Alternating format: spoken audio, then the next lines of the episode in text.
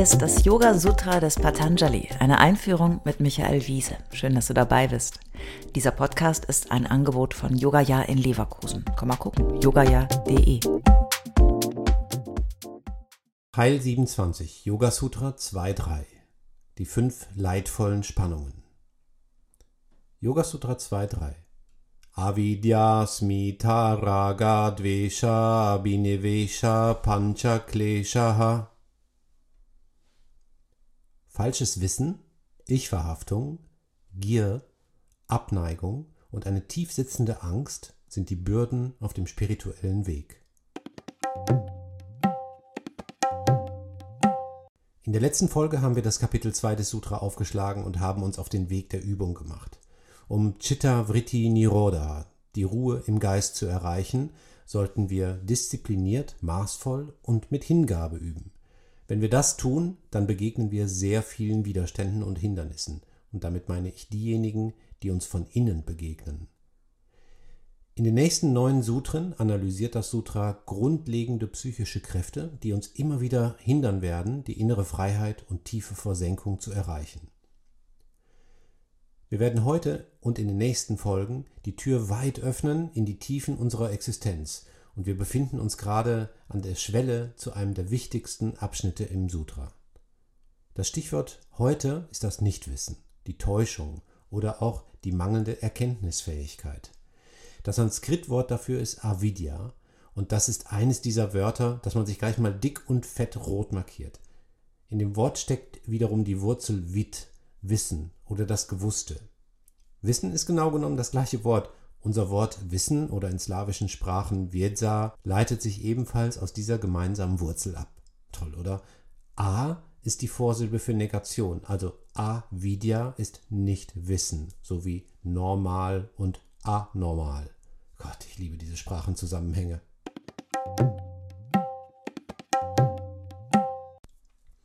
Avidya ist die Quelle aller weiteren folgenden Hindernisse. Ihre Kinder sind Asmita, die Ich-Verhaftung, Raga, die Begierde, Dvesha, der Hass, die Abneigung und Abhinivesha, der Selbsterhaltungstrieb. Wir werden uns dafür viel Zeit nehmen, keine Sorge. Avidya, das Nichtwissen, weist uns auf ein grundlegendes Dilemma der menschlichen Existenz hin. Ein jeder Mensch bewegt sich, gewollt oder nicht gewollt, in seinem gedanklichen Universum mit seinem ganz persönlichen Wissen wie die Dinge vermeintlich sind oder zu sein haben. Wir navigieren durch unser Leben mit diesem Wissen. Dass dieses Wissen falsch sein kann, haben wir schon in einer früheren Folge gehört. Wer das nochmal nachhören will, das war in Folge 3. Nun aber müssen wir zur Kenntnis nehmen, dass der Zustand von Unwissen und Täuschung keine Momentaufnahme ist. Nein, dieser Zustand des Nichtwissens ist ein lebenslanger Dauerzustand, der uns bis zum letzten Atemzug begleitet. Eigentlich haben wir überhaupt keine Ahnung von irgendwas. Wir wissen nicht einmal, wie und warum wir überhaupt hier sind. Wir haben null Plan. Nada, niente, nichevo. Wenn wir ehrlich sind, müssen wir das zugeben. Alle Erkenntnisphilosophien der Menschheit sind sich darüber auch im Klaren, der Yoga auch. Eben, ich weiß, dass ich nichts weiß. Wir wollen aber gerne wissen. Unwissen wenn uns Unwissen bewusst wird, ist kein Zustand, den der Mensch gut aushält. Wir brauchen, um uns zu orientieren, eine Illusion, die Dinge zu verstehen. Aber sobald etwas Ungewöhnliches passiert, das haben wir alle schon erfahren, bricht das Kartenhaus unseres Weltbilds im Nu zusammen. Während aber aus der europäischen Philosophie, aus der Erkenntnis der eigenen Unwissenheit ein Appell zur Aufklärung wächst, erkannten die Yogis, dass dieser Kampf letztlich nicht zu gewinnen ist. Unser Geist wird niemals in der Lage sein, die Grenzen seines eigenen Chitta zu durchbrechen. Auch erobertes Wissen wird immer nur ein Abbild der Wahrheit sein.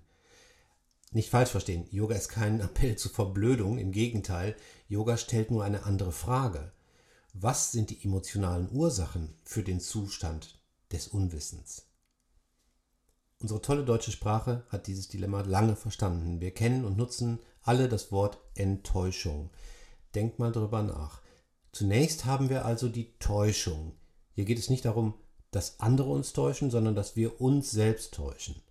Die Täuschung ist meist eine Verwechslung. Wir halten Wichtiges für unwichtig, Unwesentliches für wesentlich, Unnützliches für nützlich und so weiter.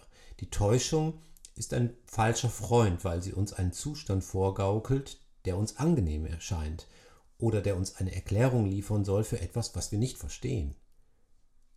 Wenn wir nicht verstehen, dann reagiert unser Geist in einer Art Selbstschutz. Er leugnet und täuscht uns. Das wiegt uns in Sicherheit und gibt uns ein Erklärungsmuster. Die Täuschung liefert also meist eine beruhigende Erklärung. Die Konfrontation mit der Wahrheit hingegen ist eine Enttäuschung. Die Enttäuschung ist etwas, was wir eigentlich nicht wollen. Eine Enttäuschung ist leidvoll. Das heißt, der Prozess der Erkenntnis ist mit Schmerzen verbunden. Das ist ein wichtiger psychischer Reflex. Wir richten uns gerne ein in Avidya, dem Zustand des Nichtwissens, denn er kann sehr bequem sein. Als Yogis dürfen wir uns nicht damit zufrieden geben. Und als Yogis gehen wir noch einen Schritt weiter und erkennen, dass auch der Zustand des vermeintlichen Wissens nach dem Motto, ah, jetzt habe ich es verstanden, uns weiterhin nicht ans Licht der Wahrheit führt, weil auch diese Wahrheit wieder begrenzt wird durch die Grenzen unseres Chittavritti, unseres wählenden Bewusstseins. Etwas kompliziert, ne? Wir können uns auch nicht alles Wissen der Welt aneignen. Das wäre zu viel und darüber hinaus im Moment der Aneignung auch schon wieder mit einem kurzen Verfallsdatum versehen. Was können wir also machen? gegen Avidya? Eigentlich nichts. Aber wir können den Spieß umdrehen. Sich bewusst zu machen, dass die Erkenntnisfähigkeit Grenzen hat, kann zu großer innerer Ruhe führen, wenn wir die ursächlichen psychischen Muster dahinter diszipliniert, maßvoll und mit Hingabe studieren. So können wir auch die Selbsttäuschungen vermindern und weniger unter den Enttäuschungen leiden. Das ist Yoga.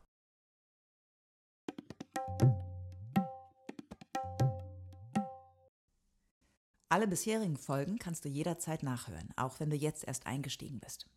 Hast du Fragen oder ein Feedback zu der Philosophie-Reihe, dann schreib uns gern oder kommentiere auf unserer Website.